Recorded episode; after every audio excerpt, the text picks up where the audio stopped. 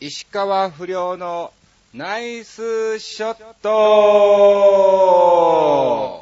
さあ、始まりました。石川不良のナイスショット。この番組は、チョアヘオ .com の協力により放送いたしております。さあ、またまた今回もなんとか、まあまあ、1日2日前ぐらいのブログのアップでですね、えー、今回収録を迎えることになりましたが、まあ今日が6月の15日ということで、まあまああのね、6月1日、えー、前回放送分からですね、2週間があっという間に、えー、過ぎちゃってですね、ああ、急いで急いで収録しなければというような段階でですね、えー、収録をさせていただいておりますが、まあまあ、まずはですね、えー、今回ですね、はい、ちょっとした新兵器を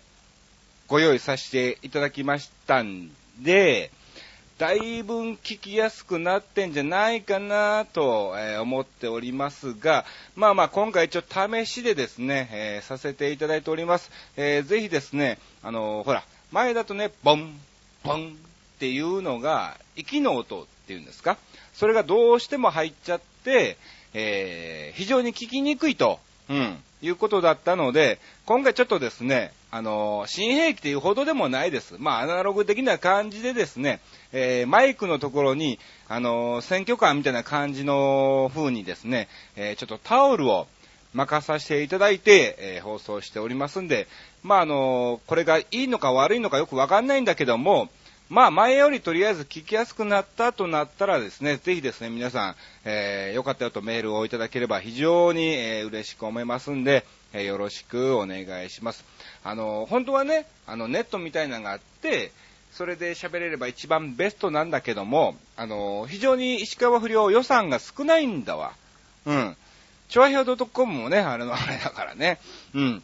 なので、ちょっとね、用意がまだできない状態、もうちょっと頑張ってください。あの、早く頑張って僕も売れてですね、そういうのもですね、どんどんどんどん揃えていきたいと思いますんで、えー、リスナーの皆さんにはちょっとご迷惑をおかけしますけども、えー、なんとかですね、えー、頑張って聞いていただきまして、まあまあ、この石川不良の成長とともにですね、このラジオ番組のですね、そのね、えー、クオリティにしろ、えー、そして機械にしろですね、えー、だんだんその成長する姿を、えー、ご覧いただきたいと思います。まあ、とりあえず今回ですね、本当にマイクの方にちょっとタオルを巻いて、えー、収録しておりますんで、どういう風な感じなのかをっていうね、ぜひですね、えー、教えていただきたいと思います。じゃ、とりあえず、えー、2週間一体何があったかっていうので、さらーっとお話をさせていただきたいと思いますけども、うん、ほとんどそんなないですね。うん。まず6月5日、行ってまいりました、えー、チョアヘア .com のイベントっていうか、まあ、あのー、うん、浦安頑張ろうよということで、えー、開かれましたですね、えー、チャリティーイベントの方にですね、えー、調和表も参加しまして、えー、そちらのブースの方に、私、石川不良も、えー、行ってまいりました。うん。あのー、浦安っていうかね、まあ、あの、全部千葉県も全部そうなんですけども、新浦安なんか特にですね、もうあのー、被災地なんですよね。えー、僕もですね、震災後、えー、チョアヘオ .com の、えー、本部というかね、局長の家の方に、えー、行ったんですけども、非常にマンホールなんかもですね、もう1メートル以上ですね、えー、浮き上がってたりとかでね、液状化現象ということで、えー、本当にですね、非常に、ね、やっぱりほら、もちろんね、メインというかね、一番被災されたのは、えー、遠く上の方なんですけども、やはり千葉もですね、えー、被害は、えー、被ってるということで、まあ、の、頑張ろう、浦安、つながろう、日本というイベントの方に、えー、行ってまいりましてですね、えー、少しでも、えー、皆さんにですね、え、笑顔を見せてですね、え、ちょっと元気に頑張ってもらおうじゃないかということで、えー、チョアヘオ .com、え、まとめてですね、え、みんなで、え、総動員して、え、行ったわけなんですけども、あの、本当にね、すごいんだよね。あの、局長の家に行ったんだけども、もうだからほら、マンホールなんかもね、突き上がってるわけだから、もう断水状態で、もう掃除なんかも本当にできないぐらいの、えー、部屋になってたんですよ。まあまあ、普段からそんなに綺麗な家ではないんだけども、うん。まあ、だからそれ以上にね、うん、どうしてもね、あの、片付けができないとかね、非常に物なんかも倒れてですね、えー、生活が困難な状態だったんですが、まあまあ本当に局長も頑張ってですね、えー、自ら、こういうイベントなんかにもね、えー、参加して、えー、やってるわけなんですけども、うん。いや、でも本当に素晴らしいイベントでした。うん、たくさんの方も集まっていただきまして、調和表のホームページ見てもらえれば、頑張ろう浦安、つながろう日本というところをクリックしてもらうと、えー、その時に来ていただきましたお客さんとか出演者の方々がですね、えー、ちょっとメッセージなんか、はい、えー、世界に発信してですね、えー、お送りしてますんで、ぜひ、えー、覗いていただきたいと思いますけども、うん、本当にね、最高のイベントというか、えー、私もあの、調和表のブースの方にずっと、えー、いたわけなんですけども、いや、本当に嬉しい限りね、あの、写真もいっぱい撮ってくださいということでね、あの、石川不良の格好をしてですね、えー、一緒に写真を、えー、撮っていただいたりとかですね、えー、逆に、この間テレビ出てましたよねって、うわ、本物だーみたいな感じでね、喜んでいただいたりとかね、まあ、あの、本物じゃないんだけどもね、偽物なんだけど本物なんですよね。ちょっとややこしいね。ちょっとややこしいんだけども、偽物なんだけど本物、石川不良としては本物でね、えー、喜んでいただいたんじゃないかなと、えー、思っております。うん。まあ、本当に、えー、このようなイベントはどんどんどんどんですね、参加していきたいと思いますんで、えー、リスナーの皆さんもお時間がありましたらですね、えー、ぜひ、え見に来ていただきたいと思います。さあ、そして、え6月7日にはですね、え新宿 V1 スタジオ、え新宿ハイジアにあります V1 スタジオの方でですね、え爆笑の王子様というライブの方に、え出演してまいりまして、まあ、あの、久しぶりにご会いしましたがっぽり建設さんね、えー、わはは本舗のがっぽり建設。いやいやいや、これ本当にパワー溢れる先輩ですけども、うん、まあ、あの、久しぶりにいろんな話も、えー、したんですが、うん、懐かしいというか、えー、楽しいというか、まあやっぱ正直、がっぽりさんもね、えー、震災後非常に大変だったみたいなね、えー、感じ言ってますけども、えー、たくさんのパワーなんかもね、えー、いただきました。あのあれだよ、がっぽり建設さんっていうのは、あの TBS の荒引き団うん。荒引き団の方でパンダーズっていうコンビでですね、え出たこともありましてですね、なんかあのがっぽりさんに聞くと、え上野動物園は、あの、出禁になったそうです。うん。いやいやいや、本当に、本当に出禁になったそうで、あの、今はね、パンダが来てますけども、あの、パンダが来る前にですね、うん、上野動物園に行って、パンダの格好をして、うん、いろいろ歩いたり、歩いたりなんかもね、えー、したそうなんですけども、非常にその時もね、あの、お客さん的には、えー、人気があったんですが、動物園的には、えー、非常に、え、クレームがありましてですね、えー、出禁になっちゃったということをね、言ってましたけども、なんかちなみに上野動物園にパンダを読んだのは俺たちだみたいなね、感じで言ってましたけどもね、えー、それは全く関係ないと思いますけども、うん。まあ、あのね、まあ、要するに、あの、別に悪いことをしたわけじゃなくて、あの、ほら、動物の格好、パンダの格好をしてるから、あの、他の動物が本物の動物だと思って、あの、騒いじゃうんですって。うん、非常に興奮しちゃうような状態らしいので、まあ、あの、敵になったらしいんですけどもね、まあ、がっぽり建設で行けば問題はないんでしょうけども、パンダーズで行っちゃったんでね、えー、まあまあ、あの、そういうことだそうです。さあ、そして、えー、6月10日にはですね、えー、私、またまた、えー、全国ネットの番組の方の、えー、収録に行ってまいりました。まあでも残念ながらこれ石川不良ではなく横山アーチ、まあ芸人としてではなく、あの、俳優横山アーチとしてですね、えー、出演してますんで、えー、見ていただきたいと思います。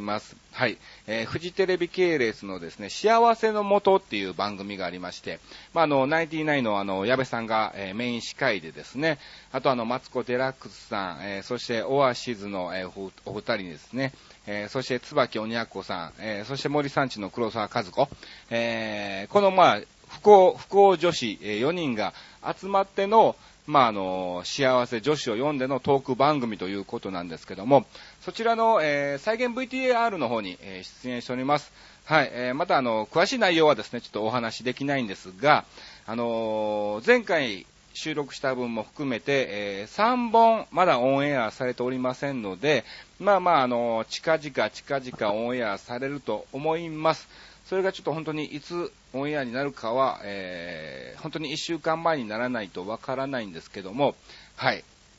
ぜひ、えー、皆さんですね、えー、要チェックをしていただきまして、えー、ご覧いただきたいと思います。横山アーチを見つけられるかどうか。うん。あの、日本はそんなに難しくないです。横山あちの顔が分かってればすぐ見つかると思います。一本はちょっと難しいかなっていうような、えー、感じなんでですね、えー、ぜひ、えー、そこら辺をですね、楽しみにしながらご覧いただきたいと思います。フジテレビ系列の幸せのもとですね、えー、関東とね、あの、関西の方も流れてんだけども、1週間か2週間ぐらい関西の方は遅れちゃうみたいなんですって。うん。なので、はい、えー、ぜひですね、えー、チェックしていただきまして、ご覧いただきたいと思います。よろしくお願いします。さあ、そして、えー、この間ですね、6月12日にはですね、あのー、僕が、え前の前の事務所に行ってた時、トービックっていうおぼんこぼん師匠の事務所なんですけども、えそちらの時にですね、一緒だった、え歌手の方がですね、今、今もすごく大変お世話になってまして、あの、牧陽介さんっていう方なんですけども、あのメインの歌はあの、一本の鉛筆っていうね、もともと美空ひばりさんが、えー、広島平和音楽祭とか、そういう平和の歌に関して歌ってた歌を、えー、マキさんが、じゃあ受け継いでくださいということでですね、今も歌い続けていらっしゃるんですけども、うん。そのマキさんのお手伝いで、まあまあちょっと一緒にですね、荷物運んだりとかですね、受付なんかをするような感じで、ちょっとお手伝いで、えー、群馬県の太田市の方に行ってまいりましてですね、うん。いや、そこがですね、あのー、ショーをする場所がそういう会館とかそういうのじゃなくて、うなぎ屋さんなんですよ。うなぎ屋さん。で、まあまあそこのうなぎ屋さんの店長が、オーナーが、その、まあまあ歌も上手くて、うん、そういう、なんだ、うん、歌、歌学校っていうかね、そういう生徒さんを集めてですね、えー、歌なんかを指導してされられてる方でですね、うん。まあまあ、あの、えー、そういううなぎ屋さんの方に行ってまいりましてね。いや、出ましたよ。お弁当にうなぎが。美味しかったね。本当に久しぶりに、えー、食べたような、えー、自分でお金出して食べないからね、うなぎなんてね。うん。えー、何かしらこう、お弁当とか、じゃあ人に、じゃあご馳走してあげるよっていうのじゃない限りは、絶対に、うん、えー、絶対に食べないんで、えー、久しぶりに食べたような感じですけども、やっぱうまいね。うなぎっていうのはね。うん。いや、最高でございました。で、まあまあ、あの、一応ですね、8時半に、えー、マキさんの家に集合してですね、えー、車で群馬県太田市の方に向かいました。で、1回目と、のステージで終わりかなと思ったら2回目もあったらしくて、えー、2回目のステージもね、えー、お手伝いさせてもらったんですが、ちょうどまあ、たまたまあの、石川遼の衣装も持ってたので、で、まあまあ、マキさんのショー自体が1時間以上、1時間15分ぐらいだそうなので、じゃあせっかくなんで合間、ね、出るかっていうことで、はい。えー、ご挨拶がてらちょこっとおしゃべりなんかもね、えー、石川遼の格好でですね、えー、させていただいたんですが、いや、非常に本当に、えー、大盛況というか、もう大爆笑ですね。えー、ここ最近稀に見ないぐらいの爆笑を、えー、取ってまいりましたんで、えー、非常にですね、えー、ちょっと最近は上機嫌ですけども、うん。そこでですね、えー、ちょっと、面白い話っていうか、まあ面白くないな。面白く、ちょ、面白いって言っちゃったらハードル上がっちゃうからあれなんだけども、えー、じゃあここで石川不良の滑るかもしれないお話を一つ、えー、ご紹介をさせていただきたいと思います。うん。で、まあ、あのー、その牧さんのショーの時に、えー、石川遼の格好で、え僕がネタをするっていうことになりましてですね、えー、だからその前は横山アーチでですね、おはようございます感じで別にマネージャーとして行ったわけなんですお手伝いさんということで行ったわけなんで、えー、別にそこのね、オーナーの、えー、奥さんなんかにもね、まあ普通におはようございますというだけで、えー、挨拶しただけなんですけども、ほんで、まあまあ、マキさんの本番始まりました。ほんで、まああのね、MD なんかをね、使うわけですから、うん。あの僕はね、はい、ミキサーをやってたわけなんですよ。うん、何番入れ替え、MD を入れ替えて何番流してみたいな感じでやってて、で、途中で、ね、えー、のなんだ、その、デュエットコーナーっていうのがあったんで、それはカラオケなんで、えー、店の店主がね、えー、やっていただいたわけなんですね。で、その間に僕がパパッと楽屋に戻って、えー、石川遼の格好をして、えー、すぐに戻ってきたわけなんですわ。で、戻ってきた時に、ちょっとネタでですね、え、毎回あの現場に行けば聞くんですけども、えー、ここら辺近くにゴルフ場とかゴルフ練習場みたいなんてありますかと、えーいうことを、えーまあその地元の方にね、えー聞いてネタの中に、えー盛り込んでるわけなんですけども、で、まあその、うなぎ屋さんの、要するにあの、主催者のオーナーの奥さん、うん、奥さんの方に聞いたんですね。石川遼の格好をして、すいませんって。で僕はもうほら、その奥さんの顔知ってるから、普通にご挨拶も何もなく、すいません、ここら辺になんかゴルフ練習場かゴルフ場みたいなんてありますかねって聞いたら、ええだ、だ、誰誰？みたいな、なんか、あれ？あれ？みたいな感じの雰囲気だったのね。一応、あの、すぐそこにあの、グリーンパレスっていう、あの、打ちっぱなしの練習場がありますけど、みたいな。あ、そうなんですか。ちなみにゴルフ場、ゴルフ場、あの、すいません、恐れ入りますが、どちらから来られたんですかって言われたの。うん。いやいやいやいや、あの、牧陽介のお手伝いで来ているもんなんですけども、さっき僕、奥さんの横で、あの、MD 入れ替えてたんが、入れた、入れ替えてたん僕ですけど、ええー、マネージャーさんなの？いやいやいや、いやいや、わかんない？みたいな、えー、感じの雰囲気に。はい。あの、マネージャーで、まあ、マネージャーなんですけども、まあ、もう、あの、芸人で、あの、時間もあるからっていうことで、ちょっとネタをさせてもらうので、えー、ちょっと着替えてきたんですよ、っていう。そうなのみたいな感じで。石川亮君かな思った、みたいな。いやいや、石,、まあ、石川亮君の格好ですからね、石川不良っていうのでやってます、みたいなね、えー、感じになって。ほんで、時間が空いたから、近くの練習場で練習したいとかそういうので聞きに来たのかなとか思ったとか、えー、そんな感じで、えー、答えられてしまいましてですね。うん。あの、普段石川遼はあんな格好してないです。うん。レッスンの時、練習する時でも多分おそらくジャージとか、えーそういう系だと思います。うん。えさすがにユニフォームはね、えー着てないと思いますが、まあ本当に、えー気づかなかったぐらいの、え感じだったそうですけども、ね、まあでも確かに本当に気づかないの。うん。あの、去年の夏かな、事務所の方で、えー納涼船っていうのがありまして、えーあの、あの、東京湾のところをね、あの、クルージングするっていう船に乗ってですね、で、酒飲みながら、えーね、うん、こうね、東京湾をぐるっと回って一周して帰ってくるみたいな、えー感じでですね、あの、事務所のゴールデンミュージックの若手芸人がね、全員揃ってショーをするような感じもあったんですよ。ほんで、まあまあ、最後の方に私、石川不良と、えーフォトセッションということで、写真撮影会も行ったんですわ。ほんで、まあまあネタが終わって、ぐわーってもうみんな酒も飲んでるから、もう非常に盛り上がって、石川亮みたいな感じで盛り上がってですね、えー、ネタも大爆笑で終わりましてですね、えー、じゃあこれからのフォトセッションコーナー、うん、写真撮影会を行いますから、ここに一列に並んでくださいって言ったら、まあまあ、どうなのかなと、えーすごい非常に不安だったんだけども、もうずーわーって並んじゃって、うん。もうもうあの、その後のステージもあったからね、あの、他の人の出演者のステージがあったから、えーこれは迷惑になると、えーいうことなんで、マネージャーがすいません、以上で打ち切りまーすっていうか感じでですね、打ち切ってですね、えーもう僕を引っ張ってですね、もう楽急いで急いでみたいな感じで、はい。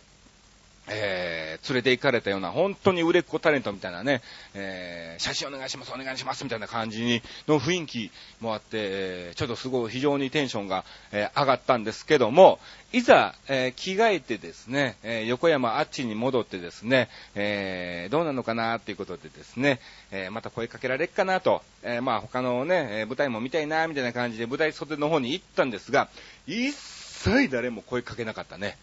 本当に。えまあ、それぐらい、えー横山あちと石川不良の違いがもう別人みたいな差であるみたいなんでですね、えーまあまあ、あのーこの番組を聞いている方は、まああの、おそらく横山アーチの顔もですね、えー分かっていただいていると思うのでですね、はい。えーフジテレビの幸せのもとでは、え見つけられると思います。はい。まあそんな感じでですね、まああの滑るかもしれない話ですが、あの実際に、はい、そういうことを体験すればですね、え非常に面白かったお話ででございました。さあ、ということで、えー今週もなんだかんだお話をさせていただきまして、またまたですね、あの、ブログのアップ率がね、えー非常にですね、えー悪くてですね、えラジオメールの方がですね、え来ておりませんが、え先週来たやつ、間に合わなかったやつが、え来ておりますので、一つご紹介をさせていただきます。はい。えー、ラジオネーム、なにわの弱々しい乙女さんからいただきました。ありがとうございます。えー、前回のテーマがですね、えー、梅雨ということだったんですが、え、ありがとうございます。え、やっと収録前にパーソナリティのブログを見て、え、収録に間に合う形で投稿できました。すいません。間に合ってませんでした。えー、おそらく、えー、日付なんか何か間違ってなのかなっていうような感じでございますけども、えー、何はの弱々しい乙女さんすいません。残念ながら、えー、間に合わなかったんで、え、今回ご紹介させていただきます。え、テーマは梅雨ということですが、え、ちょっと綺麗めにまとめたいと思います。あ、いいじゃないの。まとめてくださいよ。はい。え、何話の弱々しい乙女さん、整いました。はい。じゃあ、早速ご紹介しましょう。私が大学生の時にアメリカ人の先生が、えー、教室に入って来られて、えー、たくさん並ぶ傘を見た時に、Oh, it's beautiful! って言って、えー、にこやかにされていたのが印象的でした。お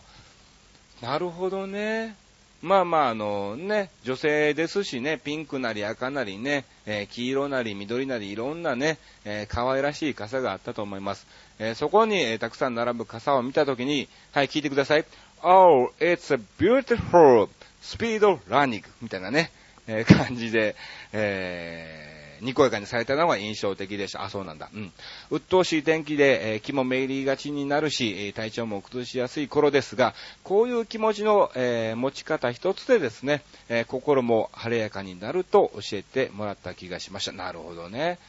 うん。確かにそうだよね。なんかね、あの、雨が降ると、あー、みたいなね、ちょっといつもよりテンションがね、若干下がっちゃうっていうのはわかりますけども、まあまあそういう気持ち一つの持ちようでもしかすると、まあそのテンションもいつも以上に上がるのかもということなんですね。うん。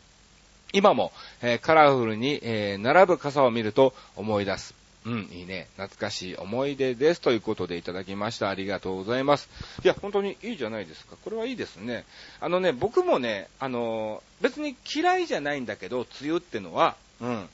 あの、何なのかな、毎年そうなんだけども、この時期になると、あの、だいたい花粉症なのね。うん。で、まあまあ、あの、2月末ぐらいから3月にかけて3、4、5ぐらいからですね、ずーっと、えー、非常に鼻がムズムズ、ムズムズ花粉症で、えー、するんですが、まあ、あの、梅雨が来ると治るんですよ。花粉症が。で、まあそういう、あ、あそろそろ梅雨なんかなっていうようなね、えー、感じもあるんですけども、うん。あの、大体この時期になると、毎年ではないんですが、大体の割合で、割、割合、割合で、うん、あのー、メバチコになります。うん。あの、関東の方ね、これちょっとわかんないでしょう。あのー、関西の方なら、えー、わかると思います。うん。だから、あのね、メールをいただきました、あの、何話の弱々しい乙女さんも、メバチコわかるでしょ？そうなんですよ。関東で言うと、物もらいなんです。まあ、それが正式的なんかどうなんかわかんないんだけども、えー、物もらいにね、よくなるんですよ。うん、どうしてもなんか梅雨時期でジメジメしててのあれなのかなっていう気もするんですが、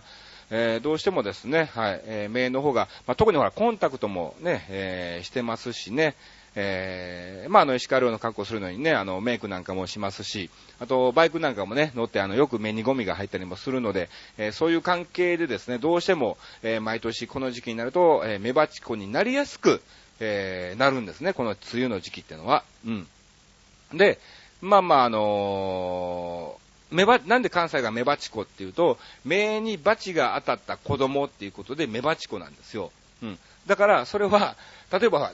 遊びに行って帰ってきて手も洗わずに目をこすってしまって、それで目バチコ、まあその、ばい菌が入って、まあ物もらいになるっていうので、目にバチが当たった子供っていう、えちゃんと帰ってきたら手を洗いなさいよっていうことで目バチコなんですけども、うん。それにね、えー、非常になるのでね、どうしてもなんかこの時期になると、えー、ちょっとね、あの、目なんかも、えー、気遣うような感じなんですが、気遣ったつもりなんですが、さて、今回のテーマ、やってまいりました。結膜炎。え非常にピンポイントに、え絞ったテーマですけども、メバチコではなくですね、え今年はですね、結膜炎に、えなっちゃったんですよね。ああの、これもね、なんで、これね、あの、ちょうどね、そのフジテレビの幸せの元の、えー、収録日の朝ですわ。朝起きたら、もう目が開かないの。目、目やにっていうの？目やにで、ブワーってついてて、うわ、全然開けれねえっていう。もう目やにがもう目の上のまぶたと下のまぶたを閉じればみたいな、まぶたの母じゃないんだけども、うん。もうそれぐらいベターってついて、目が開かない状態だったんだわ。うわーって思って、まあまあとりあえず顔を洗ってですね、えー、目、目やにを取って目を開けたら非常に左目だけがね、えー、真っ赤になってたのね。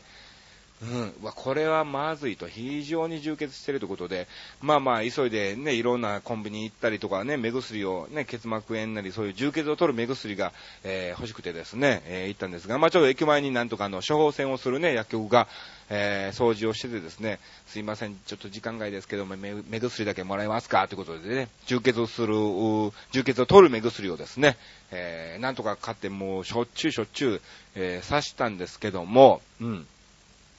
残念ながらですね、えー、取れなかったですね。うん。で、まあまあ、あの、スタジオ入りしました。ほんで、メイクさんの方にね、聞いたら、えー、モデルさんとか、うん、本当にいろんなタレントさんが、えー、充血した時に使う目薬っていうのもあるんですよね。うん。で、あるから、うん、それを使ってみなってことでね、お借りしたんですけども、えー、残念ながらその目薬もですね、えー、ちょっと、うん、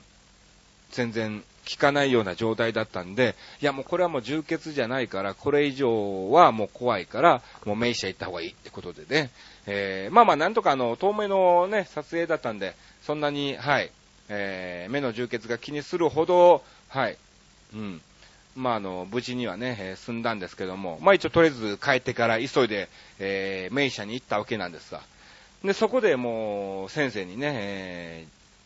うん、物もらいかな、結膜炎かな、みたいな感じで、えー、になっちゃったんですよ、みたいな感じで、えー、言ったらですね、えー、診察したところ、えー、もう待つ一言、レンズしたまま寝たでしょう。はい、寝た。うん。それで、傷ついて、うん。残念ながら、このような結果になったということだったんですって。すげえなぁ思って、その前の日に、レンズしながら、あの、寝ちゃったんですね。いろんな VTR なんかもね、ドラマとか見てたので、いつの間にか、えー、寝てしまってレンズをしたまま、はい、寝ちゃったんですわ。で、まあ、それで、まあ、傷ついたらしくて、それで結膜炎になっちゃったという結果なんですけども、いや、すごいね、もう一発で見抜かれたみたいなね、えー、感じだったんですけども、うん。まあまあそういうですね、えー、ちょっと嫌な思い出が、えー、結膜炎で、まあなんとか、だいぶ今はね、ずっと目薬をさしてですね、えー、医者からもらった目薬さして、まああのレンズでもね、つけずにね、えー、ちょっと動いてたんで、なんとか、はい、今は若干まだ左目が痛いかなっていうような感じなんですけども、えー、治ってまいりましたんで、えー、ご心配をおかけしました。えー、ぜひ皆さんもね、本当にこの時期なのか、特にそうなのかもわかんないし、あの、コンタクトレンズをされる方はですね、本当に、えー、外した方がいいと思います。やっぱりね、あの、飲みに行った後なんかね、えー、そのままつけて寝てしまう方も多いと思いますけども、はい、えー、ぜひですね、え、外して、はい、本当にあの目はね、怖い病気ですから、はい、気をつけていただきたいと思います。石川不良も、えー、横山あっちも、えー、気をつけていきたいと思います。さあ、ということで、えー、今回もですね、えー、だらだらだらだらとお話をさせていただきましたが、え、ここで告知をさせていただきます。はい。え、6月22日、え、新宿の方でですね、え、笑っていこうぜ新宿無料ライブという方に、え、出演してまいります。うん。これはあの、無料です。入場料無料です。で、終わってから募金制というシステムなので、まあ、100円でも200円でも1000円でもいくらでもいいですから、えー、募金をしてくださいと、えー、いうことなんで、ぜひ皆さんね、見に来ていただきたいと思います。えー、そして6月24日は、え東京健康ランドお笑いライブの方に、え出演いたします。はい。またまた豪華なメンバーもね、えー、います。えー、そしてインターネットの方をね、東京健康ランドを、えー、見てもらうとですね、え1100円で、普通は1900円なんだけども、そのお笑いライブの日は1100円で、えー、ご入場できますし、えー、もしあれならアメブロの方にメッセージなんかも入れてもらえればですね、あの、チケットもありますから、はい、えー、僕からだと1000円で、えー、お出しすることができますんで、ぜひお時間がありましたら、えー、見に来ていただきたいと思います。お風呂も入れますからね、えー、非常にいいお風呂でございますんで、はい、見てくだ、見に来てください。えー、そして6月25日は新宿そっくり屋形キサラの方に、えー、出演しておりますんで、はい、えー、こちらもですね、お時間がありましたら見に来ていただきたいと思います。あの、やっぱり潜入リアルスコープの影響がありましてですね、非常に、えー、金曜土曜なんか特に、えー、超満員ということなので、えー、ぜひ一度キサラの方にお問い合わせをしていただきまして、逆にですね、えー、大丈夫ならば、えー、予約をしていただくと、えー、行った方が非常に無難だと思いますんで、はい、えー、予約をぜひしていただきたいと思います。で、できればその日にですね、えー、ちなみに、6月25日、石川不良出演するのも知ってるし、その日に行こうと、えー、思ってる方もですね、まず最初に、えー、石川不良さんが見たいんですが、何日に出演されますかっていうのを、最初に聞いてもらって、な店長が6月25日出演されます。あ、そうなんですか。じゃあその日に2名予約をお願いしますとか、そういう感じでですね。はい。これオフレコ、オフレコだからね。だから今ちょっと小声で喋ってんだけども、うん。そんな感じで、えー、ぜひお問い合わせをしていただきたいと思います。よろしくお願いします。さあ、ということで、今回もこんな感じでお送りしてまいりましたが、えー、次回が、えー、6月の29日、えー、更新ということなので、おそらく27か28かそこら辺なのかなという気もしますし、うん、うん、えー、できるだけ前もってですね、えー、お知らせして、はい、テーマなんかも決めて、えー、収録したいと思います。あ、もしかすると、6月24日健康ランドあんだね。じゃあこの日にするかもしんない。うん。まあそれはまたあの2、3日前には必ず、えー、ブログでお知らせしますんで、えー、ぜひ、えー、ね、えー、メールなんかもいただきたいと思います。さあ、ということで、えー、今回も、だらだらと30分お送りさせていただきました。えー、ぜひですね、今回、え、タオルを巻いた結果、非常に聞きやすくなったかどうかっていうのをですね、えー、次回教えていただきたいと思います。え今回もですね、え聞いていただきましてありがとうございました。以上、石川不良のナイスショットでした。さよならナイスバディ。